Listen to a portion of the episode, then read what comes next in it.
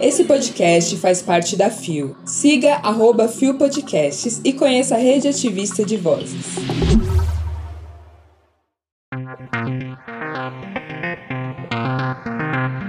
A importância de ocupar espaços e fazer políticas diversas. Crianças LGBTQ+, sem apoio, enfrentam desafios que continuam na idade adulta. Estreia do documentário Cor Política. Segunda-feira, 5 de junho de 2023. Hoje é Dia Mundial do Meio Ambiente. Semaninha curta, com feriado vindo aí. Finalmente um refresco para crente. Babado, maravilhoso, amém. Olá, eu sou Zé Henrique e este é mais um Bom Dia Bicha.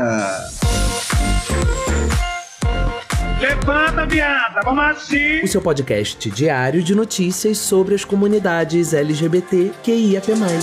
Seis e ônibus. Deu no Mídia Ninja. Somos sapatão ocupando a política para compartilhar o poder com o povo em suas diversidades.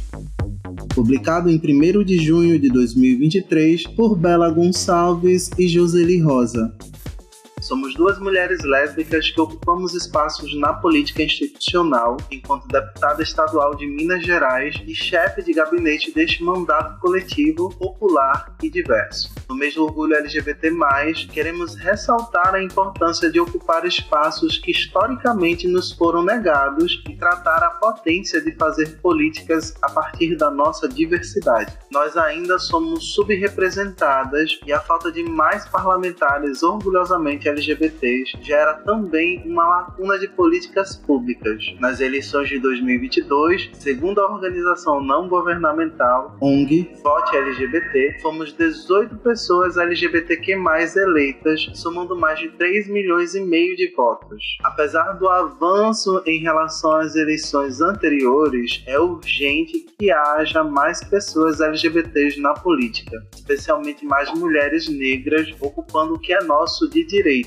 Entendemos que essa ocupação não é apenas simbólica, mas precisa ser refletida em políticas concretas para nós e com nós. Nosso papel é efetivar as políticas a partir da nossa existência, ocupar lugares institucionais nos permite fazer política a partir do nosso olhar, da nossa realidade, das nossas expectativas. Acreditamos e construímos diariamente uma política coletiva, repensamos o lugar das relações de poder e compartilhamos o comando. E fazemos isso a partir do afeto, da alegria, da nossa existência e resistência. E é realmente assim que podemos fazer algo, viu, minha gente?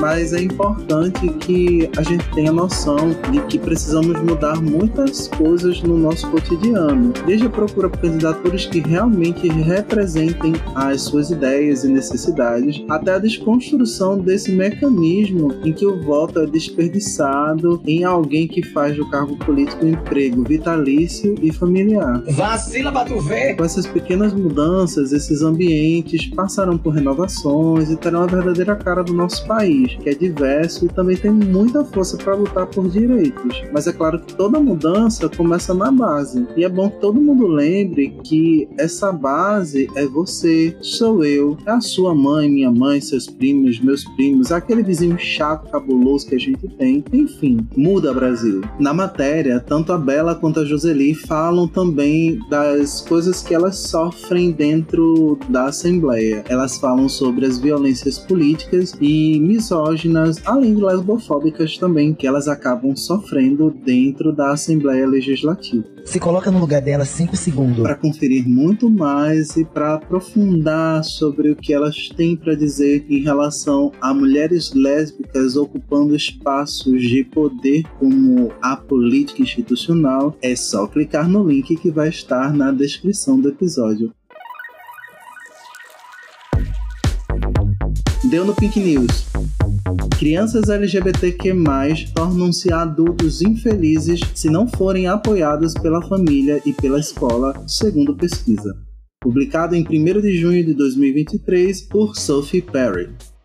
As pessoas LGBTQ+, têm menos probabilidade de serem felizes na vida adulta se não tiverem apoio em casa e na escola quando eram mais jovens, revelou um novo relatório. A descoberta foi de uma pesquisa realizada para Just Like Us, uma instituição de caridade para jovens LGBT+, que examina os desafios desproporcionais que os jovens queer enfrentam em casa, na escola e no início de sua vida profissional. O relatório Positive Futures entrevistou 3.695 pessoas de 18 a 25 anos em todo o Reino Unido, incluindo um grupo de 1.736 jovens adultos queer, e identificou uma ligação entre a falta de apoio na infância e resultados negativos para a saúde mental, bem-estar e perspectivas na carreira no início da idade adulta. Quando comparado com pessoas LGBTQ+, que cresceram com apoio, tanto em casa quanto na escola, a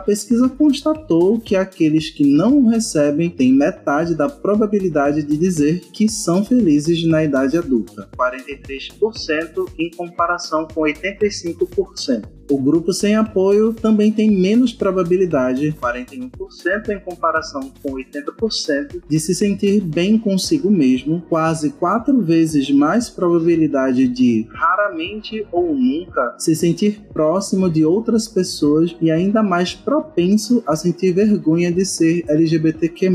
O relatório reitera que o apoio é tudo para os jovens, especialmente se forem LGBTQ+. Os autores do relatório dizem que as escolas que criam ambientes positivos para LGBTQ+, podem melhorar a vida dos alunos fora dela, bem como a vida de professores e funcionários queer e seus colegas heterossexuais. Quando apoiamos os jovens LGBT+, criamos uma pedra angular que supera as divisões e fornece uma estrutura que ajuda a todos. Esse é o nosso objetivo com este relatório, afirmam os autores. Já avisando que esse comentário tem conteúdo sensível para pessoas que sofreram qualquer tipo de agressão familiar. Então, se não quiser ouvir, avança alguns segundos e pula direto para a próxima notícia. Deixe ela que ela é da educação. E se você ficou, queria compartilhar que esse rolê de apoio realmente é essencial. Eu sofri vários abusos da minha família, desde correções, com agressão física, tentativa de exorcismo e ameaça de morte, até ter meus documentos escondidos para que eu não tivesse coragem de sair de casa. Até porque, para quem não sabe, uma pessoa negra sem documento na rua corre risco de nunca ser encontrada e virar indigente. Tudo isso me causou muitos problemas de saúde mental. Foi nessa época que lidei com depressão pela primeira vez e que tentei suicídio. Sempre me achei insuficiente em tudo e ainda tenho muito problema em aceitar qualquer tipo de elogio e sei que isso tudo vem de mais de 20 anos de opressão com as pessoas que sempre disseram me amar, mas o amor de gente escrota só funciona quando você faz ou é exatamente aquilo que eles esperam que você seja. Tudo isso, gente, para vocês entenderem que apoio é uma das coisas mais preciosas que alguém pode ter no trabalho, na escola, dentro da sua casa, com a sua família. Então, não aceitem menos do que vocês merecem. E todos merecemos a felicidade. Você tá me entendendo? Para conferir mais resultados da pesquisa, é só clicar no link que tá aí na descrição do episódio. Deu no IG Queer. Por Política, documentário tem Erika Hilton e produção de Marco Pigossi. Publicado em 2 de junho de 2023, o site não informou a pessoa responsável pela matéria.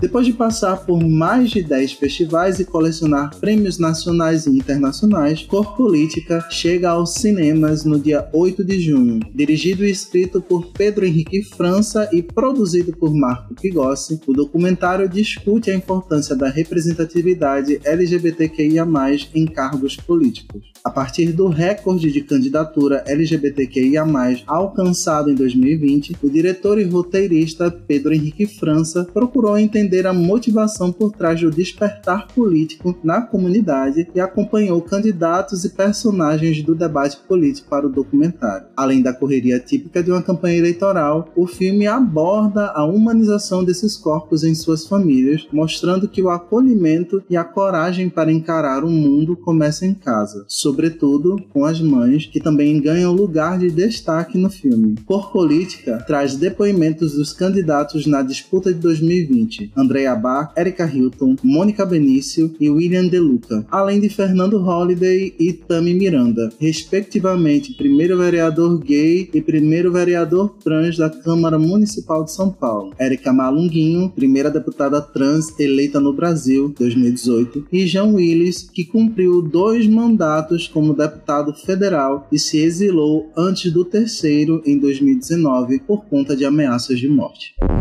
Finalmente os refrescos para todos brasileirinhos. O babado é certo. E vamos de doc do gostoso do Marco Pigossi. Bora. Inclusive, se você estiver ouvindo isso, meu amor, me chama para ficar de conchinha tripla. Amo. Mona. O link para conferir a matéria tá aí na descrição do episódio.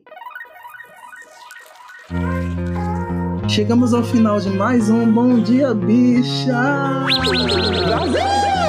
E hoje é o Dia Mundial do Meio Ambiente, né? É, gata. A gatinha bióloga tinha que falar muitas palavras sobre isso, pois ela habla bastante. Eu sou fina, querida. Mas é bom a gente se ligar nos desmontes que estão acontecendo no Ministério do Meio Ambiente e no Ministério dos Povos Indígenas. Pelo amor de Deus! Isso vai refletir diretamente na saúde do nosso meio ambiente. Até porque eles não nos dão descanso nenhum e querem mesmo acabar com todo e qualquer centímetro de mata nesse país. Daqui a pouco não é nem mais efeito estufa, é efeito labareda. Bora derrubar esses cornos do centrão e mostrar que o poder popular é e sempre será a potência de qualquer democracia.